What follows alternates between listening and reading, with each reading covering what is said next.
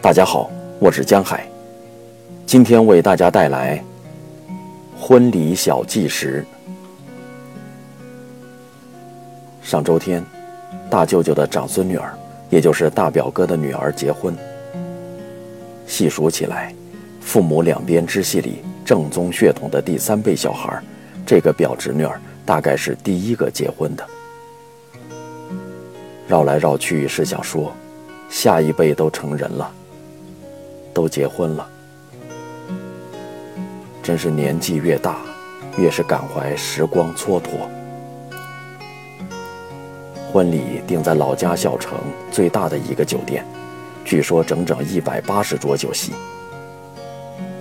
大表哥做过银行行长，后来又出来做了企业，涉猎山地开发、小额信贷、商业地产开发等众多领域，在本地江湖中。是颇有人脉的。女儿大婚，自然宾客盈门。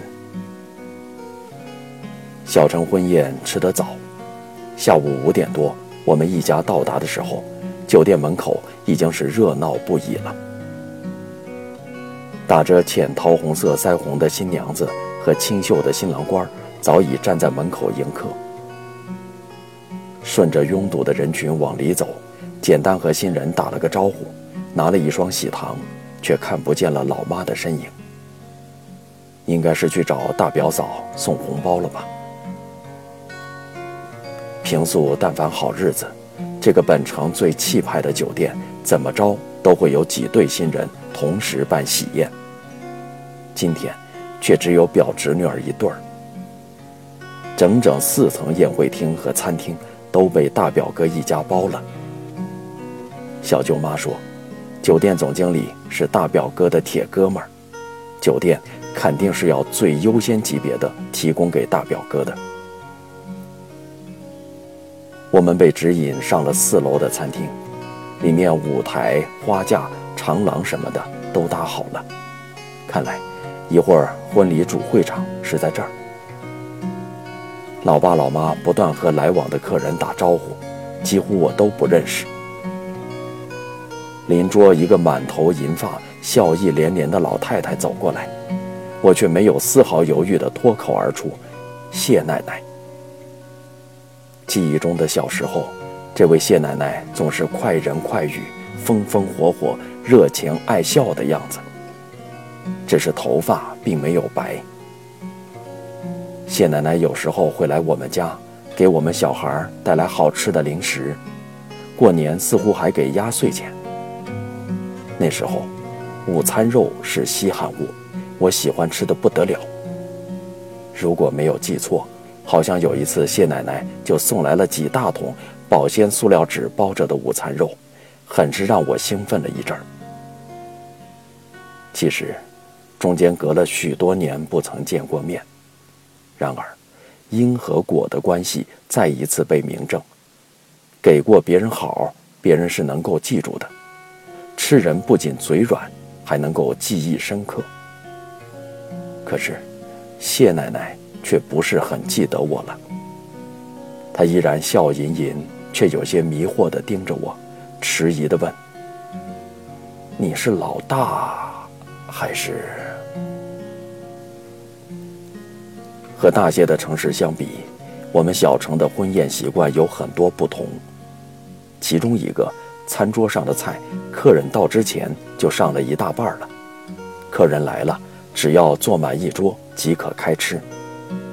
不像昆明，新人仪式前，餐桌上永远只会有一碗蒙着保鲜膜的凉米线，以及几样香拼和凉拼。印象深刻的有一次同事婚礼，因为新郎是文艺青年，许是为了打造一个不一样的独特婚礼。前期策划和创意做得实在太充分。婚礼仪式上，光是各种爱情故事回顾视频、亲朋好友祝福视频、MV，就让客人足足看了一个多小时。最极致的是，大概是怕来宾情感无法投入，除了舞台，整个婚礼宴会厅的灯光全被拉黑。饿了的同志但凡要寻摸点什么小糖小果来充饥，也是很难看得见的。大家伙儿饥肠辘辘的翘首期盼，大概八点多了吧。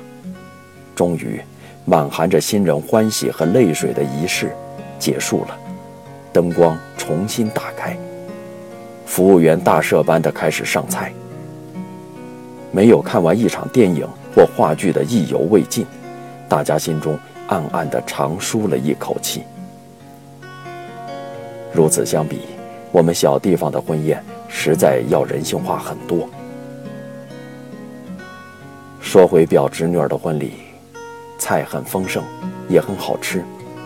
虽是婚宴上的常见菜式，却没有大多婚宴的枯燥味道。一个普通凉菜拼盘里的肚条，我很是喜欢。八宝饭也是甜而不腻，相当入口。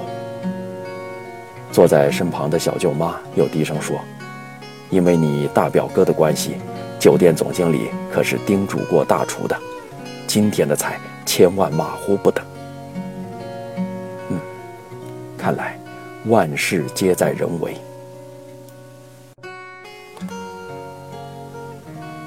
吃到七八分饱了，一对新人和小伴儿们才上楼来，正式的仪式要开始了。小县城的婚礼也是与时俱进的，跟着潮流走，中西合璧的很厉害。原来现在也要加上一个西式的环节，新娘挽着父亲的手臂，由父亲陪伴。在一众伴娘的引领下，穿过餐厅中间搭好的长廊。新郎手持捧花，从长廊的另一端走过来，双方在餐厅最中央的花架下汇合。新郎跪地，给新娘送上捧花，父亲把女儿交给女婿，算是托付。在宾客的掌声中，一对新人走向舞台。这一拿来主义拿得很好。和传统迎亲仪式里新人跪拜叩谢父母的仪式自成一体，让婚礼更显郑重，并无违和感。然而，如此重要的场合，大表哥居然只是轻描淡写的穿了一件淡绿色的休闲夹克。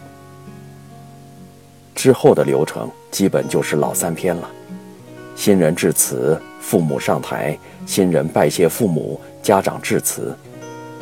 两方父亲的发言环节也很有趣儿。大表哥代表女方致辞时，是一口字正腔圆的普通话。看来，普通话现在确实已经很普通了。相形之下，男方父亲的纯正本土方言就有些略带喜感，又高大上又接地气，两者同样结合得很好。不到六点半。婚礼仪式告一段落，宾客开始陆续离场。过道里、楼梯上，还和婚宴前一样拥挤、热闹。